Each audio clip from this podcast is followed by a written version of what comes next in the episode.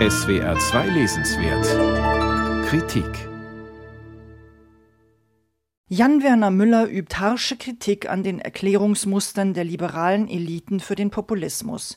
Ein Muster laute, das Volk ist schuld. So behauptete zum Beispiel Hillary Clinton, Populisten bedienten eine, Zitat, ebenso psychologische wie politische Sehnsucht, dass einem gesagt wird, was man zu tun hat. Müller sieht jedoch keine Belege für die Demokratiefeindlichkeit der Massen. Vielmehr seien Rechtspopulisten noch in keinem westlichen Land ohne die Hilfe etablierter konservativer Eliten an die Macht gekommen. Eine andere gängige Theorie laute, am Aufblühen des Populismus sind die Reichen und Mächtigen schuld. Auch damit ist Müller nicht einverstanden. Die Personalisierung von Problemen führe nicht weiter. Die Strukturen gehörten verändert. Für eine stabile Demokratie hätten vor allem Parteien und professionelle Medien eine Schlüsselfunktion, Institutionen, die in die Krise geraten sind.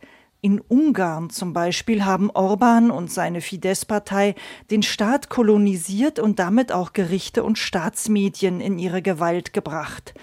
In den USA prägte der Trump-Berater Stephen Bannon den Ausdruck den ganzen Raum mit Scheiße fluten, wenn er bei Pressekonferenzen Fake News lancierte.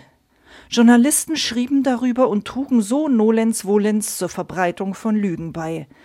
Mit seiner Analyse widerspricht Jan Werner Müller einem weiteren gängigen Vorurteil. Populisten seien dumm.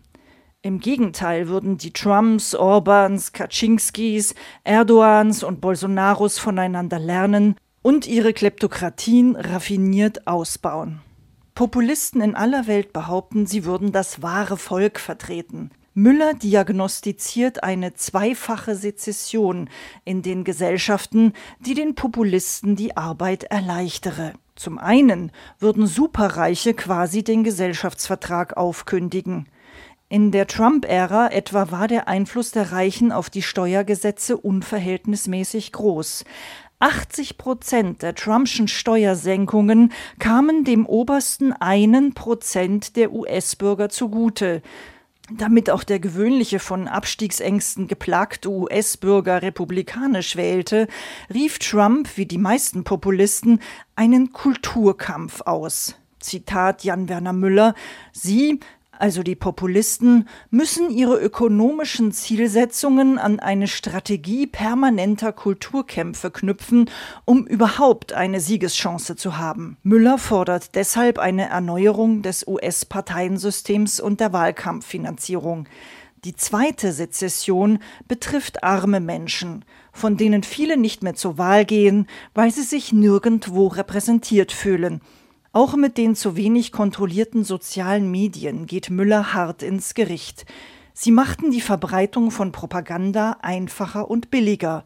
WhatsApp hat 2018 in Brasilien mit einer Desinformationskampagne Bolsonaro zum Sieg verholfen. Google und Facebook schließlich, so Müller, hätten nicht nur die Werbeetats der US-Lokalzeitungen vernichtet, sie seien auch selbstlernende Überwachungsapparate für die Bürger. Populisten schließen Menschen vom Diskurs aus, etwa weil sie angeblich nicht zum Volk gehören würden. Damit setzen Populisten die Postulate von Gleichheit und Freiheit außer Kraft. Demokratie betrachtet Müller als System, das durch die Bürger weiterentwickelt werden muss. Die daraus resultierende Ungewissheit sei, Zitat, eine Bedingung des dynamischen und kreativen Charakters von Demokratie. Wenn man sich auch gelegentlich etwas mehr Stringenz in der Argumentation gewünscht hätte, Müllers Studie ist ein anregender und profunder Debattenbeitrag zur Krise der Demokratie. Jan Werner Müller, Freiheit, Gleichheit, Ungewissheit. Wie schafft man Demokratie? Aus dem Englischen von Michael Bischoff, Surkamp Verlag, Berlin 2021, 270 Seiten, 24 Euro.